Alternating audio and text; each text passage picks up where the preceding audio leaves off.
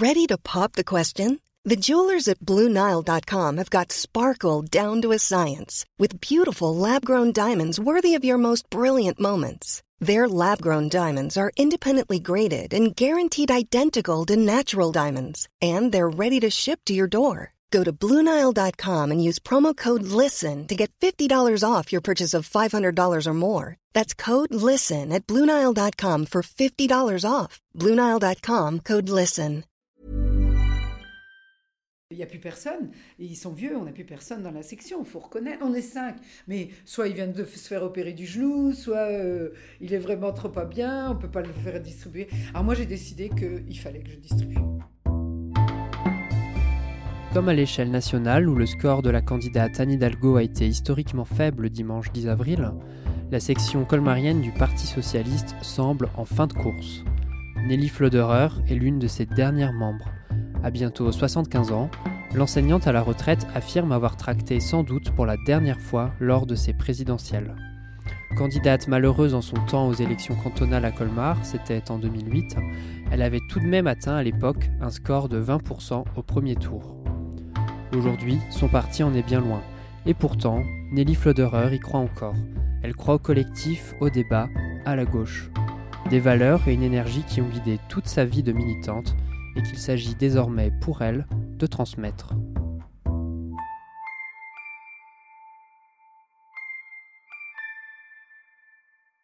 Alors, premier engagement militant, ça a été donc euh, au PSU, enfin aux étudiants socialistes euh, du parti euh, du Parti socialiste unifié, euh, le parti de Rocard.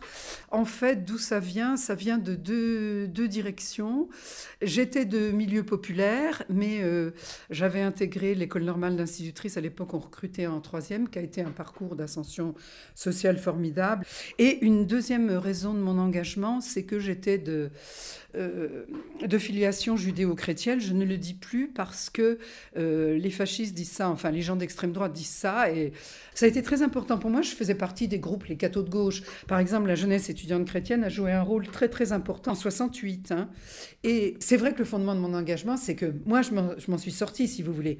Mais ma classe sociale ne s'en est pas sortie. C'est pour ça que je me suis engagée aussi. Parce que j'avais une espèce de culpabilité.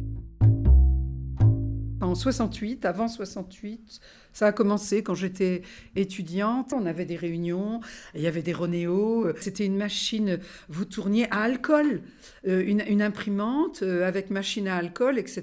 Et c'était un peu dur, euh, mais comme j'avais été en classe prépa avant, ben, je faisais mes dissertes la nuit et j'étais en fac après. Et puis, et puis le jour, ben, on distribuait des tracts. Que nous déclarons aujourd'hui à la faculté de Nanterre que nous ferons tout en sorte d'obtenir le droit d'expression politique. Nous lutterons jusqu'au bout contre l'administration pour avoir le droit de nous exprimer politiquement en 68, moi, j'ai pas fait du tout la révolution à, la fac.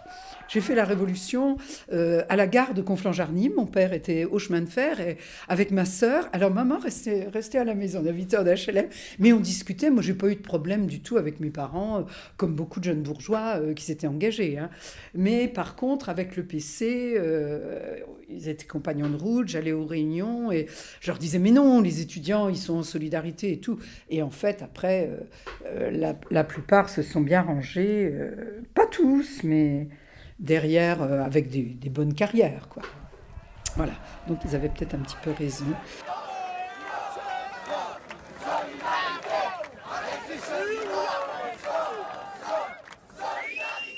Et ce qui a été très dur, moi j'étais quand même très très contente d'être quand même avec des racines fortes euh, en, Lorraine Nord, d'y retourner je trouvais que c'était trop théorique. Quand je suis allée à la fac, je trouvais que c'était c'était trop théorique, trop théorique. Et il y avait des querelles, c'était quand même très sectaire. Mais il y, avait des manifestations, euh, il y avait... Et puis donc, on s'est connus avec mon époux en collant des affiches du PSU et dans les réunions. Et ma foi, on faisait... Alors, on faisait à vélo nos distributions de tracts, parce qu'on n'avait pas de voiture, on n'avait quand même pas beaucoup de sous.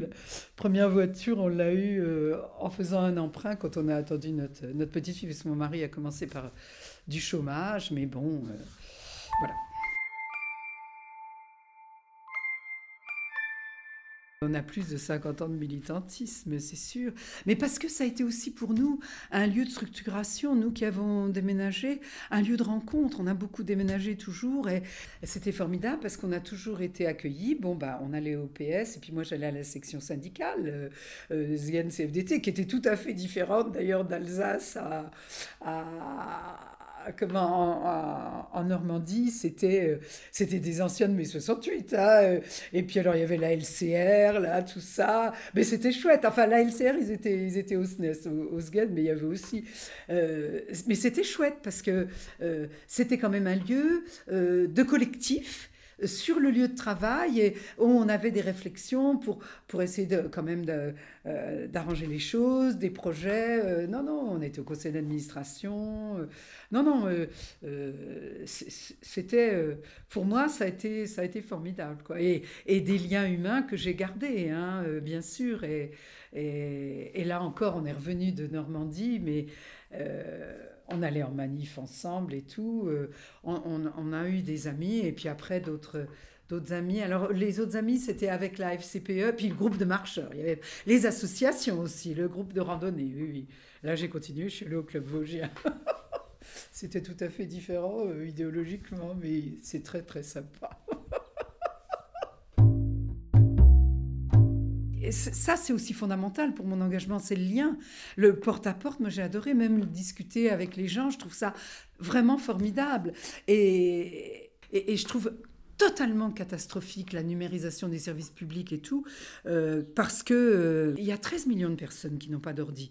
13 donc c'est pour ça très important pour moi de distribuer des tracts, parce qu'au moins ils ont de l'écrit dans leur boîte aux lettres. Et comme il n'y en avait pas beaucoup qu'on distribuait, bon, peut-être ils les liront pas, mais au moins tout n'est pas sur les réseaux sociaux, parce qu'il y a des gens qui nous les ont refusés en disant oh, je verrai sur l'ordi. En plus, écologiquement, c'est une catastrophe, hein, ça, ça bouffe beaucoup d'énergie, bon, voilà.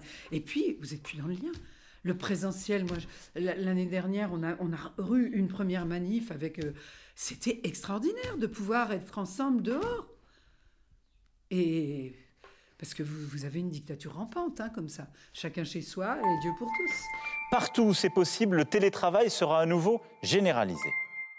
Je crois que ce qui a beaucoup changé, ce qui est dramatique, c'est qu'il n'y a plus le collectif. J'en discutais avec une jeune femme euh, contrôleuse dans le train, parce que pour le, elle parlait avec son père. Son père était aussi au chemin de fer, le mien aussi, et, son père lui disait mais on avait du collectif. Il y a une évolution sociale qui est une atomisation. télétravail, c'est une atomisation. Vous n'avez plus de collectif. Vous avez des, mobilisations sur les réseaux sociaux, mais ce pas des mobilisations de longue haleine. C'est des mobilisations. Vous allez avoir les mobilisations pour les attentats. Vous allez avoir les mobilisations, puisqu'il n'y a plus que 25% des gens qui lisent le journal papier. Hein. Euh, et ceux qui ne sont pas sur les réseaux sociaux, comment ils savent? Ah, Avant, vous aviez effectivement des relais syndicaux euh, quand vous étiez au boulot. Mais eh ben, comment vous joignez les chômeurs? Il y a le mouvement des chômeurs, mais tout le monde n'est pas adhérent au mouvement des chômeurs. Le militantisme, c'est hyper important parce que c'est faire, faire collectif. Et c'est pour ça, les gens ils disent parti, parti. Euh, ben oui, mais on se réunissait, on argumentait, on débattait sur des textes, sur les textes de programmes qu'on nous proposait, on votait pour des motions, euh, on discutait, on discutait politique. Là, vous avez pu, puisqu'il n'y a plus de débat à la télé de toute façon. Et puis bon, bah, il y a une partie de la société pour laquelle ça va bien. Hein. Les pauvres, ils n'en ont rien à faire. Hein. De toute façon, les pauvres, ils votent Front National et c'est des fraudeurs. Moi, je suis dans une démarche de solidarité de classe de ma classe d'origine. Et je suis contente parce que euh, mes enfants militent, notre fils est à la, à, la CGT, euh, notre, fille, notre fille aussi, et la petite fille, euh, notre autre fille, bon, mais ils sont moins, ils sont moins, si, notre fille est très engagée, notre fille aussi comme elle peut, mais notre deuxième fille, la fille aînée, non, elle est dans un autre monde, mais quand même, l'île Nouvelle Ops. Son époux, Figaro, mais bon. Des fois le monde, mais bon.